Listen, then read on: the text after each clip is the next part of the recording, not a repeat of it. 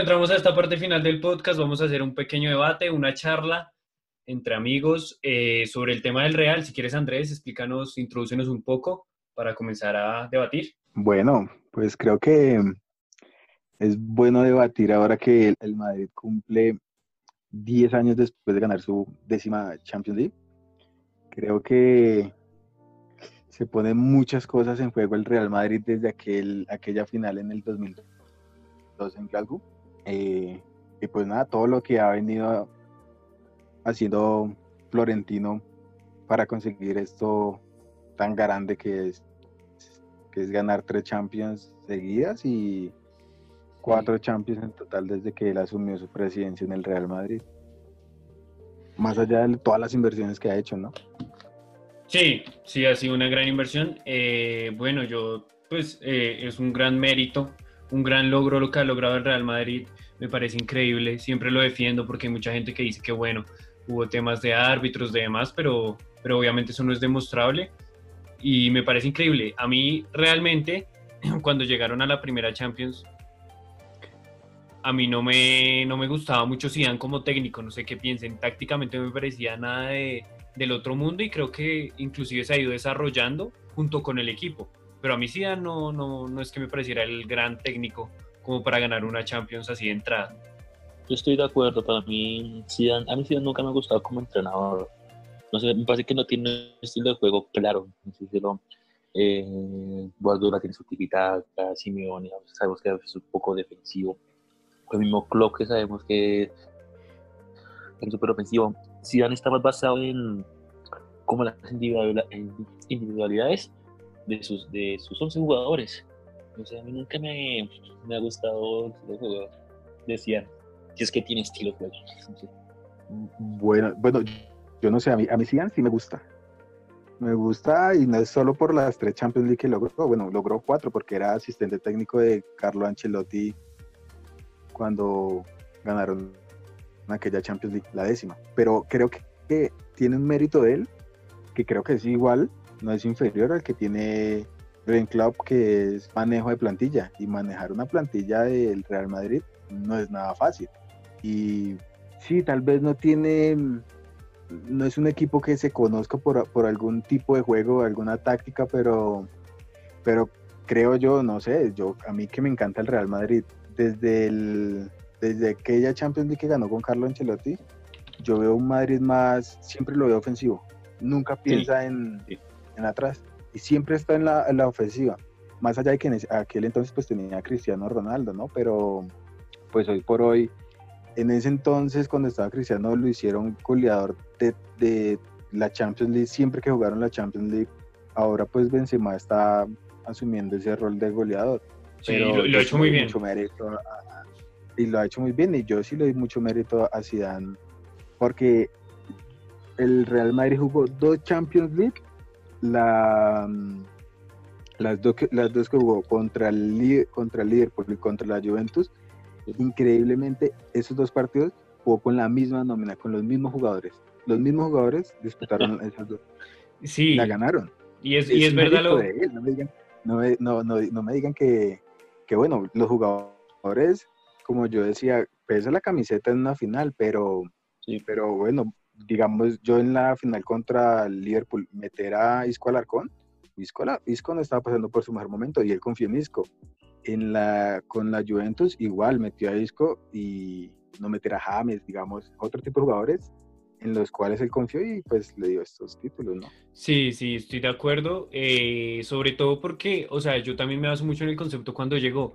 Es un jugador histórico que lo hizo muy bien en el Real Madrid, y, pero bueno, ¿cuál es su respaldo como técnico? Además de, obviamente, eh, lo que tú dijiste del manejo de plantilla. Y bueno, ya lo demostró, tiene a sus espaldas tres Champions.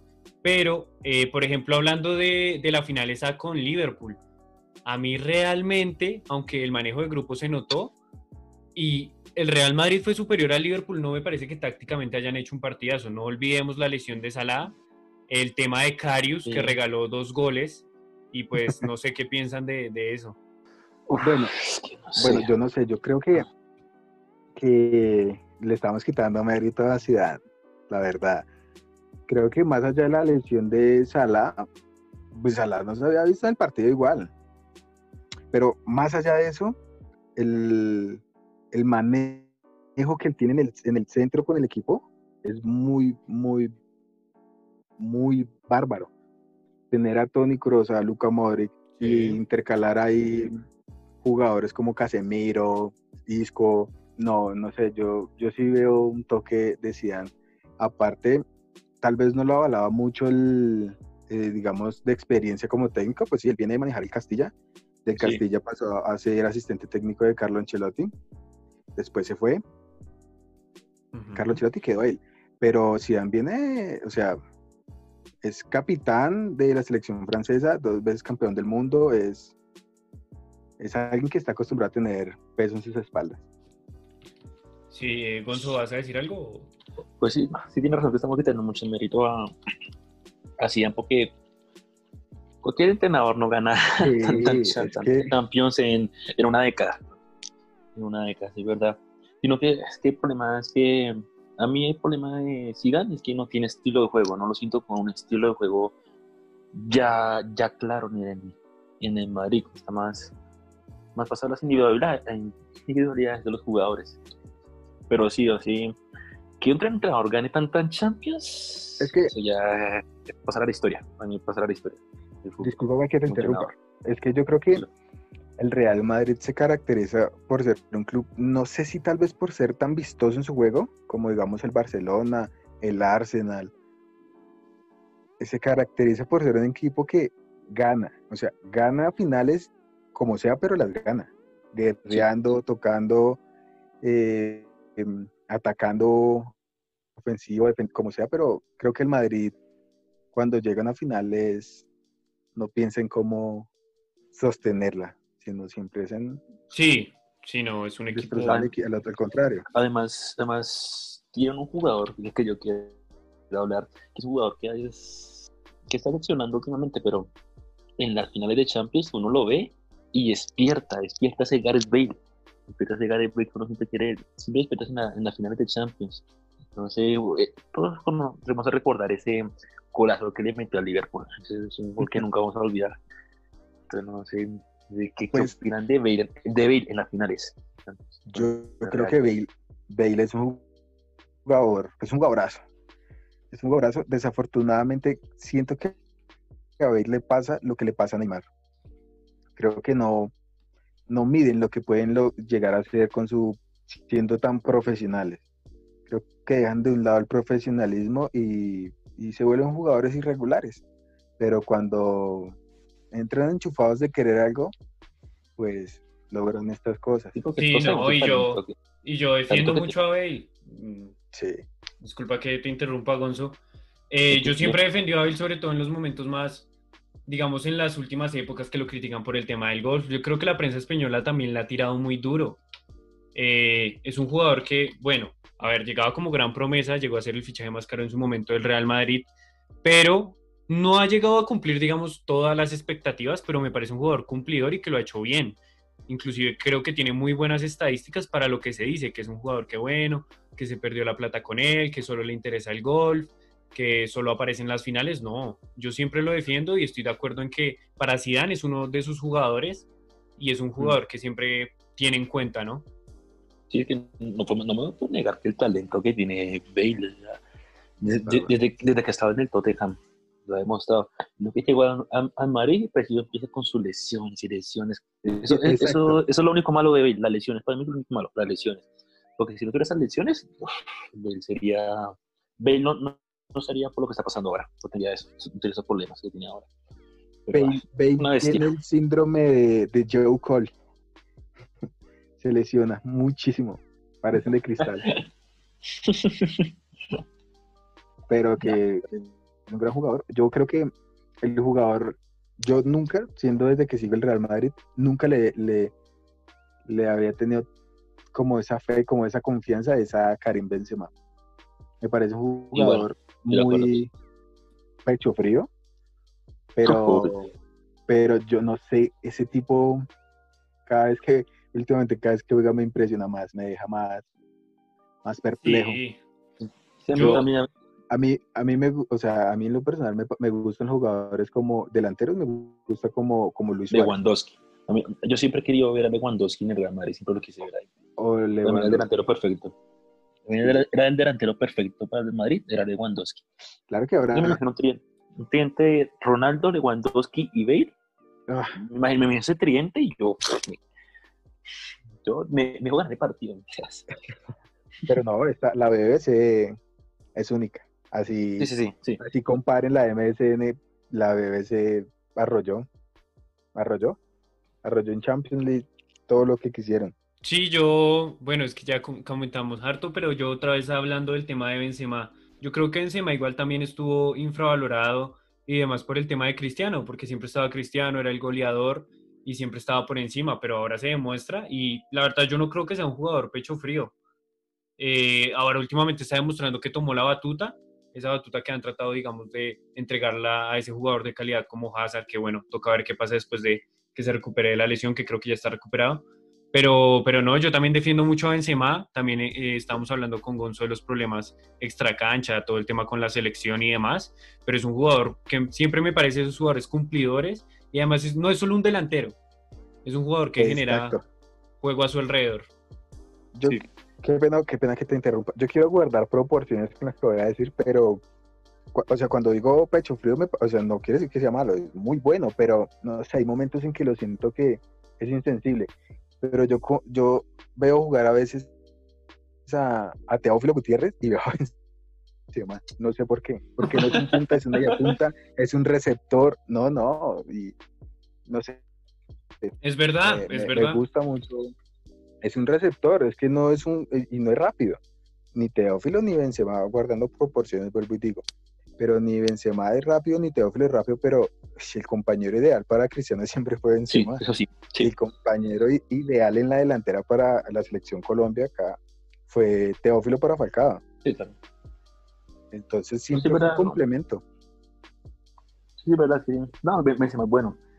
Pero no me parece que, que sea, que tenga el, como el nivel de ser el, el mayor exponente actualmente de Madrid. Es- Y que en Madrid, ma- en Madrid siempre va a necesitar un exponente. Y eso es lo que le falta ahora. Ahora no lo tiene. Ahora después de Cristiano iba a ser Hazard, pero ahora Hazard ya no, no le ha mostrado. No, pero todavía malo. puede. No iba. No, sí, aún puede, aún todavía puede, puede aún puede, aún puede. Yo siento que a Hazard le va a pasar lo de Coutinho. Eh, no, no, yo, o sea, a mí mi único que- problema con Hazard, disculpa, discúlpame Andrés, es que lo compraron ya con una edad, ¿sí? Creo que ya tiene, si no estoy mal, 29 años. Y pagar 100 millones por un jugador de 29 años ya es un riesgo de por sí. Pero me parece un jugador mucho más consistente que Coutinho, por ejemplo. Lleva muchos años en el, bueno, antes de llegar en el Chelsea y varias temporadas, creo que dos, fue mejor jugador de la Premier y demás, cosa que digamos, por ejemplo, Coutinho no tiene. No, sí, tengo una pero esto, ¿creen que Hazard dure una temporada más? Porque nosotros sabemos que el sueño, el sueño Real Madrid siempre va a ser Mbappé. Y Mbappé tiene, Florentino tiene que comprar a Mbappé sí o sí, para que Real Madrid resurja, tenga ya un exponente. Así que para traer a Mbappé obviamente tienen que vender a alguien, ya sea Benzema, Hazard o, no sé, Bale o Vinicius o, bueno, Rodrigo no creo. Pero creo No. que que para traer a, a Mbappé toca vender a, a Hazard. No creo ¿Será? que, que- no creo que tengan que vender a Hazard. Creo que el que va a salir es Bale. Estoy de Creo acuerdo. que el Madrid está en ese proceso de renovación. Ya, ya hay jugadores que cumplieron su etapa. Benzema también ya está próximo. Pero, pero sí, Kylian es, es el, el jugador a, a exponer, a mostrar ahora en el Entonces- Real Madrid. Entonces, Sí, sí, sí, sí se quedarían, sí se quedarían con Hazard y Mbappé en el Es mismo que yo lo que digo de Hazard es que inclusive financieramente es un, un error. O sea, lo ficharon hace una temporada por 100 millones y ningún equipo te va a pagar eso. Entonces ya de por sí venderlo, solo pasar una temporada sin casi haber jugado es algo que la verdad me parece un poco un, poco un fallo eh, si lo llegan a vender. Sí, es un fallo. Es un fallo. Es un fallo y, eh, bueno, a mí en particular no me gusta Hazard. No me gusta. No, me parece individualista. No me gusta Hazard. No, no me gusta. No, y es válido. Y, y, y si pudieran que lo entreguen por por Haaland. Haaland me parece otro que, uf, Sí, qué pero jugadoras. pues yo, por ejemplo, con Es que apenas lleva Haaland- una temporada, es que yo una temporada apenas. Exacto, es eso, apenas ya una temporada en la élite y, y pues lo mismo, o sea, no- obviamente Haaland ha tenido más explosión, pero con Jovic, por ejemplo, un temporador en Alemania, en el Sí. Frankfurt, y pues miremos que hemos podido observar que realmente no ha rendido y no ha podido, digamos, ser ese sustituto nati- natural de, de Benzema esta temporada. Entonces, pues Es que- yo con Haaland esperaría más. Bueno, no, yo, yo no sé, yo creo que es que el Madrid tiene, lo que pasa en el Madrid es que eh, pasa el tiempo Sí. y digamos, el Madrid no puede esperar más. Se fue Cristiano y Florentino no ha tapado esa gran fisura que dejó Cristiano. Sí, por ejemplo, el error de... No, di, dime, dime. Mientras, el Barça tiene, sigue teniendo a Messi, el Madrid sin un exponente no, no hace nada. Y la temporada pasada, eh, literal, solo invirtieron en, en Mariano. O por ejemplo, Mariano que... Bueno, No. No, pero re-. Mariano era, era, digamos que el Madrid, lo reencaucharon igual que a James. Pero, pero no, no hizo grandes contrataciones como venía haciéndolo desde el año 2002 que Florentino tomó las riendas del Real Madrid. sí, pues Sí, es que eso es lo que falta, eso es lo que falta ahora, un exponente. Lo que le falta ahora. Necesita como un, un cristiano que llame, que llame así la atención. Y yo, bueno, bueno, un jugador también que, que meta más miedo. exacto, y yo no sé, pero yo veía el Chelsea, yo no, yo no veía a Hazard como el referente, o sea, sí, porque es un gran jugador, no lo van a negar, pero no lo veía como el, el, el referente, el punto a seguir en el, en el Chelsea. No sé, pienso Pues- que, que, que sí es un gran jugador, pero no es para el Real Madrid. Hazard, o sea, Hazard, sí, no es un jugador para el Real Madrid porque tal vez se tiene que acoplar un poco y, y el Madrid es un club que no espera eso, desafortunadamente. sí, es verdad, ¿no? Y yo lo que te digo de Hazard del Chelsea, él nunca ha tenido como ese papel, ni ha querido tomar ese papel como de ser el líder, como un tipo cristiano. Él es calidad y con la calidad, digamos que ha llevado su carrera. Pero en el Chelsea, era el mejor jugador del Chelsea. A mí me parece que por diferencia, pero sí, o sea, nu- nunca Hazard te va a dar lo que, nunca, y eso ya yo creo que se sabe, te va a dar lo que te da Cristiano, digamos, de liderazgo, de actitud, Ah, sí. de constancia. Sí, No, él sí, es sí. calidad y talento. Exacto. Exacto, exacto. Yo- yo- y, una- y con las ventas, creo que María perdió varios jugadores. Digamos, Sí. ustedes se hubieran quedado más tiempo digamos, con Ángel Di María. A mí me encanta Di María. Pero, ¿Se hubieran quedado más tiempo Di María, por ejemplo? Ufa, Di María, sí. Di María Sí. debería haber seguido en el Madrid hoy por hoy. Di María Pero- es. Y Tengo, jugador. tengo entendido que pues hubo diferencias ahí con Florentino, por eso se fue, pero, pero sí, Di María era un jugadorazo. Lo No, sí. que Mes- eh, Osil. Osil era un jugadorazo también, que tampoco se había herido. Y también en la parte de atrás. Usted, Inclusive, por mí- ejemplo, Osil, yo pienso que le afectó a la carrera irse. Uf, Claro. Sí, sí, sí, sí, sí, Sería sí. hoy un volante élite y, y tema de María, pues es un gran jugador, pero igual creo que el Real Madrid en los años posteriores tampoco es que lo haya extrañado. Pues no.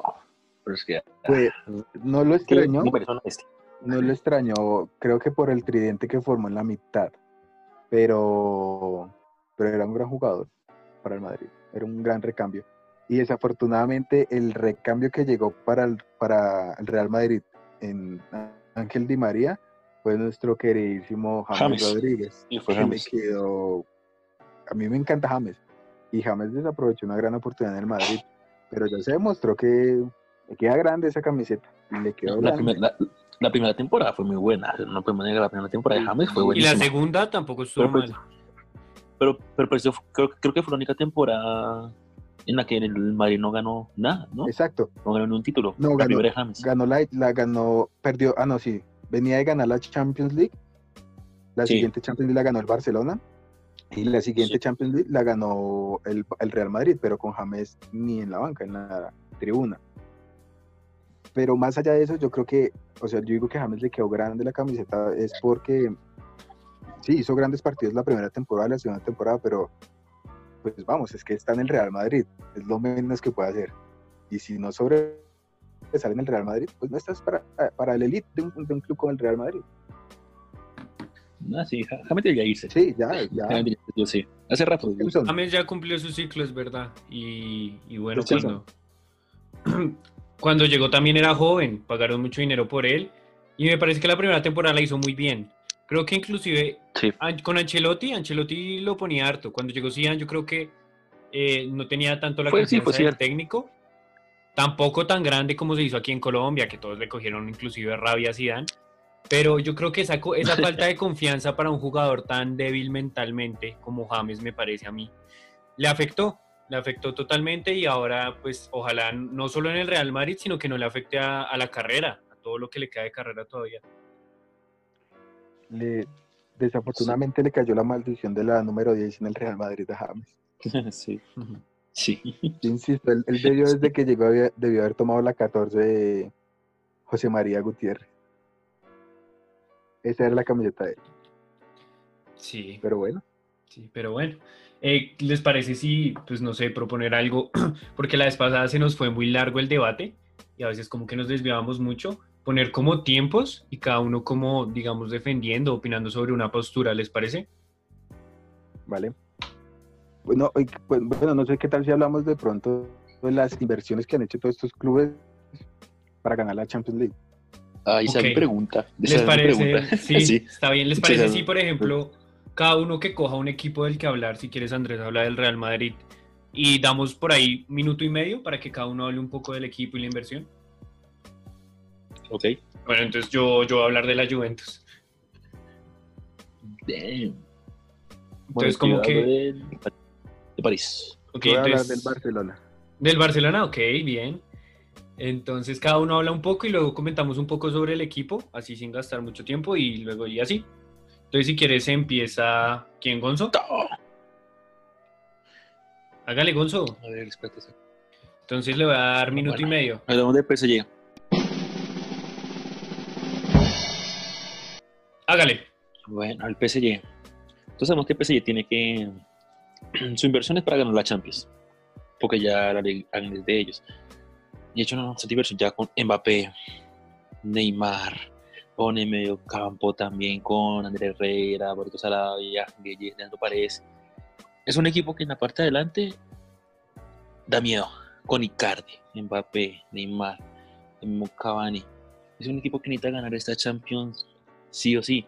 Pero lo que necesita, para mí, lo que le hace falta a este PSG es su jugador creativo que tiene a Di María, pero Di María a veces se sube mucho hacia arriba, entonces queda todo por atrás. Necesitas como un 10. Para mí, eso es lo que le hace falta al PSG, porque atrás también tenemos a Marquinhos, tenemos a mismo Thiago Silva, un pivote como Gueye, Lavandas, están Bernat, están Munier. No sé, en mi opinión, está entre los tres candidatos a ganar la Champions. Tiene que ganar la Champions porque ese es su propósito. Ya, además, ya con el coronavirus ya ganaron la Ligue 1, entonces le van a dar 100% de prioridad a la Champions. Y si esta Champions no la ganan, estoy seguro que ya sea Mbappé o Neymar se van a salir de este equipo. Porque ya se van a dar cuenta que el, como el proceso no, no, dio, no dio sus frutos. No- y no sé. Y también me parece de Tiempo, perdón. confiar más. Ah, No, pues diga, diga, termine lo que iba a decir, Gonzo. yo no que me parece que querían ya dejar de confiar tanto en, en jugadores ya contrastados tan, tan caros y querían darle más importancia a la cantera también. Ya. No quería decir nada más. Realmente eso. Eh, ok, eh, ¿quieres hablar, Andrés? O... Sí. Dale. Bueno, yo, yo no sé si, o sea, el, el, el París tiene un- una gran chequera, pero, pero no tienen lo que tienen otros equipos que es historia. Entonces no creo que esté, por el simple hecho de tener la chequera, obligado a ganar la Champions. Eh, tal vez está obligado a ganar la Champions Por la inversión. Por la inversión que se ha hecho. por Neymar. Más que todo es por Neymar. Es porque Neymar se fue de un club tan grande como el Barcelona a un- al París. Sí. A, bueno, a, a tener lo que, como a dejar de ser la sombra de... de- Sí, Sombra de- Messi. lo que se dice. Hombre, Messi. Sí, pero, pero pienso que más, o sea, por más de que mucho se hable de eso de Neymar, pienso que, que Neymar sabe que fue a, de paseo al, París. sí, él sabe que fue de paseo, sabe que, así como, como dijo Falcao cuando fue al Mónaco, en parte van porque no pagan, ¿cómo se dice? Eh, paraísos fiscales, algo así en, en, Francia. A esos jugadores les queda casi libre el sueldo, como, no como en otros países. Y uno de los problemas que tuvo Neymar en Barcelona fue eso, cuando lo del, con los problemas que tuvo con el padre, de la contratación que tuvo en Barcelona. Sí, en Barcelona. No sé si demandaron y todo. Exacto, pero, pero no, no veo al, al París como en esa obligación de, de, ser campeón de la Champions. Lo veo como un Manchester City. Yo, yo también. Sí, eh, sí es, que, eh, es, que, es que más que todo por la inversión, por la inversión que, más que todo por la inversión que se ha hecho. Invertir tantos jugadores como Mbappé o Neymar o el mismo Icardi. Pero, eh, yo digo Sí, pero, pero pues, más allá de eso, yo, yo, digo que, o sea, no tiene tanta responsabilidad como, como así, así sea que, digamos, un Real Madrid no, no haga una inversión. Tiene más, más más responsabilidad un Real Madrid sin inversión de ser campeón de Champions League que un Paris Saint Germain con la mejor inversión. Sí, yo sí quería comentar algo de eso que dijiste, eh, Andrés. Y es el tema, no solo de la historia, sino que no es un equipo, no, en la historia no ha sido un equipo importante. Y eso se demuestra, digamos, en... Bueno, sí, eso es verdad, sí. En los fichajes. Yo siempre he defendido al PSG en la última época, pero por ejemplo, digamos, si al Real Madrid le quitas todos sus jugadores y dejas puros canteranos, no deja de ser el Real Madrid, no deja de ser un equipo importante y de peligro. En cambio, al PSG, quítale a Neymar, quítale a Mbappé, quítale a Di María, quítale a los jugadores importantes y pierde miedo, pierde, deja de ser un equipo intimidante. Entonces, que siempre como que su plantilla esté respaldada por el dinero, como contrastando con lo que dijo Andrés, también dice mucho de que, o sea, no sé, le falta como identidad y para mí el problema no, no, no es solo como el jugador creativo que mencionaste, sino para mí uno de los problemas es el técnico. A mí Tuchel me parece, o sea, es un técnico respetable, pero para manejar a una plantilla tan importante... Eh, para ganar una Champions, no. Exacto, me parece que Para ganar una Champions Y lo mismo pasó con Emery. Lo mismo pasó con Emery. no me parece que sean técnicos que van a estar en el equipo. Y, Y, la, y por último, la defensa es buena, pero tampoco me parece nada del otro mundo. y ya, solo quería decir eso. Bueno, bueno, qué pena, yo interrumpo dos segundos. Pero no, con la, con la contratación de Emery, Emery venía a ganar tres veces consecutivas la Europa League con el Sevilla. Sí, sí, es verdad, pero... Contrataron cualquier técnico. Era un técnico bravo. Pero, pues sí, es un equipo de chiquera grande, no es más. Sí, es verdad. Sí, sí, sí. Yo, un equipo de dinero solamente. Es un equipo de dinero solamente. lo que quería decir era que, que sí, Emery es un técnico que ganó, también hizo historia con el Sevilla, pero no es un técnico que, digamos, tenga, digamos, tan contrastada su carrera, como, digamos, o sea, yo me refería a tipo Mourinho, Ancelotti, eh, ese tipo de técnicos que ya llevan muchos años en la élite, muchos años dirigiendo, y yo creo que eso es lo que necesita el PSG. Pero recuerda que, eh, bueno, igual el París tuvo a, Carlo Ancelotti, ¿no? Sí, pero eso fue más o menos en 2013. Sí, 2013, 2014. Creo que, bueno, ahí el equipo ya tenía dinero, pero todavía no era ese Paris Saint Germain que pues todos... Estaba Zlatan. Sí. Sí. Sí, ahí... Por su mejor momento. Llegaba... Dani, Dani Alves había llegado. No, Dani Alves creo que sí llegó después. Llegó en 2018-2017. Bueno. y, y, entonces, ¿vas con el Barça, Andrés? O, o si quieres, digo lo Sí, si quieres. Dale. ah, espera, espera, discúlpame, no, no te puse el tiempo, discúlpame, discúlpame.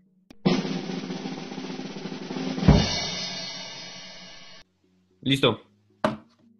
Bueno, yo, yo hablo del Barça en sus grandes inversiones es porque pues me parece algo verídico, que el Barcelona, digamos, eh, siempre alardean de su maxia, de sacar grandes jugadores, pero pues últimamente con lo que ha hecho Florentino, que es invertir en grandes jugadores eh, en cifras descomunales, el Barcelona siento que ha tenido el es el equipo que ha hecho ha tenido más fracasos en la hora de inversión.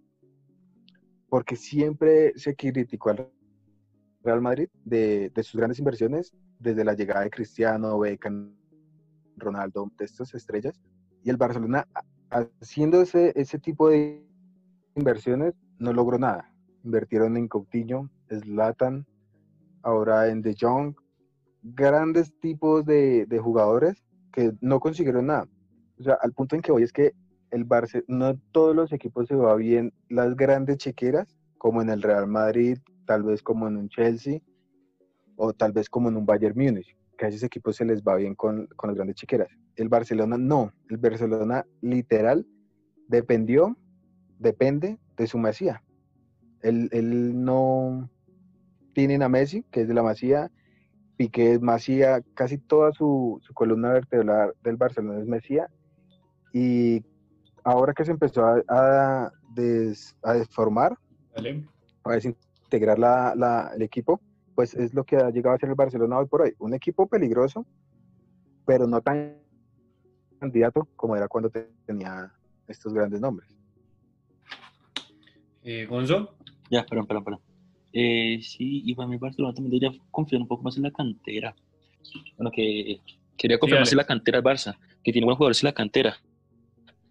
Y ya, ah, nos entramos en comprar jugadores por precios demasiado altos, como Coutinho o Dembélé. Y al final no, no está haciendo lo que ellos querían. Claro, y todo por, Ah. por ponerse a nivel del Real Madrid, así ellos no lo Sí. quieran ver. Sí, Sí, estoy de acuerdo. Porque hay jugadores, uf, jugadores que tenía el Barcelona, ese, hay ahora uno que se llama Piuki, creo que se llama, es de la, de la Masía y es un jugadorazo y el tipo literal le toca irse porque no juega. ¿Quién? Sí, yo- Disculpa, ¿quién, ¿quién dijiste? Piuk, eh, Piuki creo que se llama. Ah, eh, Ricky, Ricky Puig. Ricky- él. O el mismo, o, o el que mandaron se dio al, a la Roma. También. Carlas ¿cómo se llama Pérez. Carlas Pérez. También. Pérez, A mí exacto. me, me pareció, me pareció un buen jugador y, y lo mandaron cedido. No, no sé. Y, o sea, desafortunadamente, el Barcelona no es de esos clubes de chiquera. No, no, no, no le sienta bien eso. ¿Por qué? Porque Sí. pues viene con unos arriesgos de Messi, de tipos que vienen jugando desde, Años, de- sí. desde años. Entonces, claro, lo que el otro día veía una entrevista de Felipe Coutinho decía que era muy complejo entrar en el juego al Barcelona porque no sabían cuándo eh, defender, atacar o subir los niveles de velocidad. Y pues que lo tienen ellos, pero porque vienen desde muy pequeños. El Sí, punto sí. que quiero llegar es que, es que el Barcelona tiene, eh, yo no sé, todo el mundo lo ve al Barcelona como la, el gran Barcelona de la cantera. Y ya no es tan así. Ya es No, muy quemador de jugadores. Quemó a Zlatan, quemó a, a Coutinho, quemó a, a mi parecer, ¿no? Quemó a Thierry Henry, quemó a grandes jugadores. Sí, por- yo- por ejemplo, por lo ejemplo, que- por ejemplo, hasta, dale. hasta mismo, hasta mismo Arda, hasta mismo, Hasta hasta mismo Turán, Arda, Arda Arda- Turán, Arda exacto. Turán, sí, exacto, así que iba a decir Arda Turán, que fue explotado en, en el Atlético y en el Barcelona. Y, Nah. y Antoine, y Antoine va por las mismas. Antoine no es un, un jugador como, como se veía en el, en el Atlético de Madrid. Sí, Sí. Yo, yo lo que quería eh, decir respecto a lo que dijo Andrés es que estoy de acuerdo, estoy de acuerdo con todo. Eh, no es un equipo de chequera y eso también le ha afectado, ha hecho fichajes muy malos en los últimos años, tema de Dembélé, por ejemplo, las lesiones, Coutinho, y me parece inclusive ya un poco de desesperación. No sé si por lo que dijiste de que quieren ni llegar al nivel o a la, a la buena inversión que hace el Madrid, porque aunque tiene fichajes malos, hace buenas inversiones. Eh, no sé si es por eso, pero sí sé que a veces hacen fichajes como, o sea, digamos el tema del fichaje de Griezmann, 29 años, 120 millones. La verdad a mí no Sí, me eso. pareció tan necesario. Eso, eso no fue, sí, era un fichaje que no hacía falta. Era un fichaje que no, no hacía nada falta. Aparte, pero eso traen a Griezmann y, y despiertan a Ansu Fati, que es un jugador de la cantera. pero pero ah, ah, eh, acaban de encontrar un jugador de la cantera muy bueno, con muy buen futuro, y preciso traen a Griezmann por, un- por bastante precio. Entonces, me parece un fichaje muy desperdiciado de Griezmann. No, Sí. y están buscando un reemplazo de Luis Suárez, cuando el reemplazo de Luis Suárez lo tienen ahí, que es Ansu. Para, para, no, para, Para mí debería ser Lautaro Martín. No, por ejemplo, por ejemplo, no estoy de acuerdo. ¿No? No, no estoy de acuerdo. No, no, no estoy de acuerdo que Lautaro sea un jugador para el Barcelona. Ahí está. Por lo mismo, porque sería un jugador como Antoine. Ah, por más de que el Lautaro es muy joven, ¿no? Pero, Sí, sí, por eso. pero siento que, que no, no sería el reemplazo de, de Luis Suárez. Entonces, Luis Suárez sería el, el. Sí, yo creo que es que el Barcelona tiene que seguir por esa, por, por esa, Cantera. por esa cantera, por ese camino, porque si no, pues llevan tiempo sin ganar la Champions y se están quedando siempre cuando Messi no aparece. Y desafortunadamente para ellos, si Messi no aparece, Barcelona, Sí. ahí sí como No, sí. dijeron ustedes, cuando si le quitan a Neymar, a Muchachos, Kylian disculpen. y a Suárez, no es nada. La verdad, las cosas como son. Bueno, y ya para acabar voy a hablar un poco de la Juventus, que era el equipo que me tocaba, y despedimos con este podcast de la Champions. Entonces, mi minuto y medio lo pongo. Bueno, estamos hablando de, de la inversión de los equipos. Juventus de Turín, como lo pusimos en la tier list, me parece para pues, el principal candidato a ganarla. Me encanta cómo hacen los fichajes, me encanta la inversión. Fichan a jugadores reconocidos, pero también fichan jóvenes promesas. Siempre piensan en el futuro. Y además de eso, son súper buenos para fichar jugadores gratis.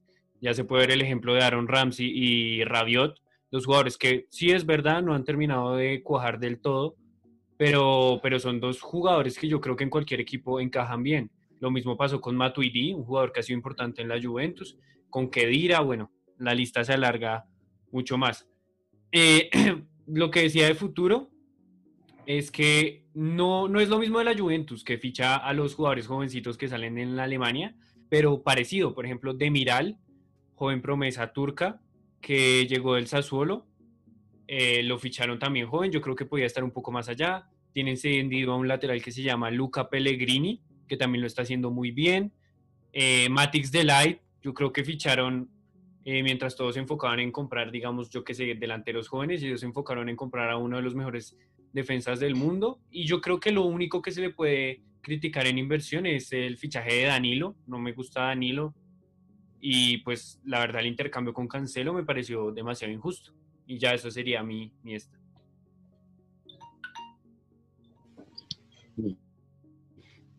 Pues sí, ha hecho buenos fichajes, la verdad, con, con el mismo Delight, Cristiano.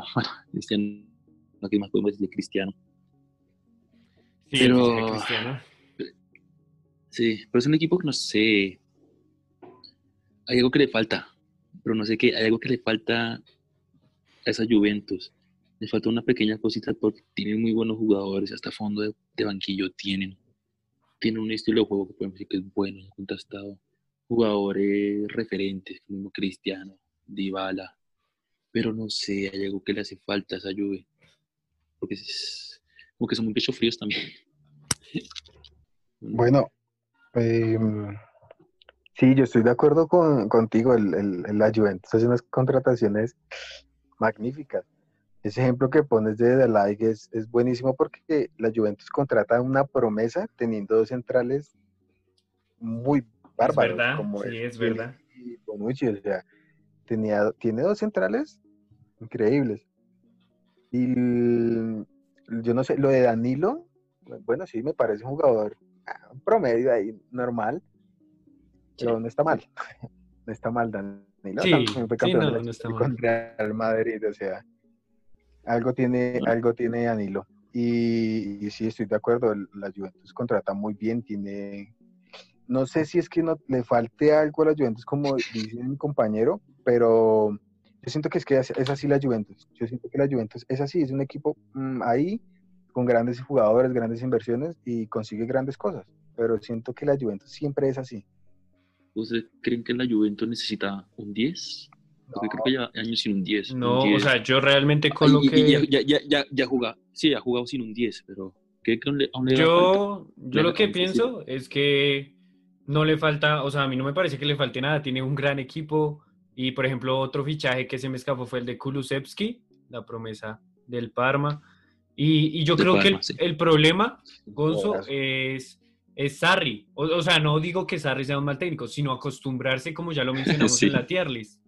Eh, Pero- acostumbrarse a eso y demás, pero ningún jugador creo que le falte. Pero yo tampoco creería que le falte a Sarri. Yo creo que es que les- le- el equipo se está acomodando. O sea, si ustedes se dan cuenta, muchos partidos de Sarri mueve mucho a Dybala, mueve mucho a Higuaín, mueve, la- mueve, mueve a Cuadrado de lateral, de extremo, lo, lo, siempre está en constante. Deja de like por fuera, mete a Chiellini, sí, pero él está buscando la forma de acomodar el equipo.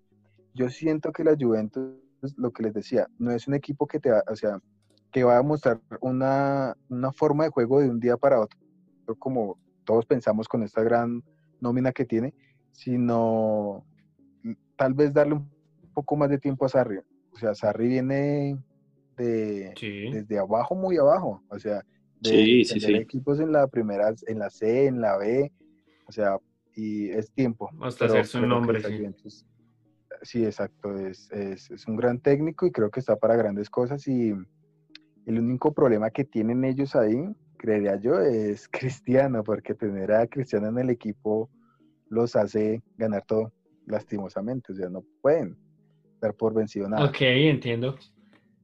pero, pero es un gran equipo y sí, siempre invierte muy bien. Y, Sí, y yo sí, mejora, y mejora a los jugadores, mejora. los- Exacto, yo sí, yo sí decía eso. cuadrado, eh, Pjanic, Cuadrado, Pjanic, eh, por ejemplo, Sarri recuperó a Higuaín, ¿no? Higuaín que parecía que se iba, que se fue al Milan, volvió. Y esta temporada la verdad es que lo ha hecho muy bien. Y, y sí, no sé si quieras agregar algo más, Gonzo. No, pues dije lo que dije. A mí sí parece que le falta algo a la Juve. A mí me parece un equipazo. mm, No puedo negar, me parece un equipazo. Ya había dicho, candidato también a la Champions. Pero no sé, es que hay algo, es que hay algo, pero no, sé, no sé qué. No, no, tengo nada más que decir. Y bueno, entonces yo creo que con esto ya terminamos este podcast de la Champions, que estuvo largo, estuvo, eh, hablamos de muchas cosas, pero yo creo que pues estuvo entretenido, no fue forzado ni nada. Eh, ¿cómo se sintió Andrés? muy bien, la verdad tienen algo muy, bonito acá ustedes, muchachos, los felicito. Gracias. Esto está genial. Eh, espero sigan creciendo y vengan muchas cosas para ustedes. Muchas gracias. Gracias, gracias. Y, y sí, esperamos eh, después tenerlo en otros, hablando de más temas. Me gustó mucho su opinión, los debates, eh, cómo daba esos puntos de vista diferentes y, y nada, esperamos tenerlo después. Vale. Muchas gracias por la invitación. Y nada, espero que, espero que hayan disfrutado mucho nuestro podcast de la Champions League. Ya saben que estamos en nuestra página oficial de Anchor, Ah, sí. también en Spotify, Instagram, Facebook, Twitter y YouTube. En todas estas plataformas nos encontramos como Diver Fútbol y ahí estamos bien activos. Y si no Y nada, tienen, espero que sigan escuchando.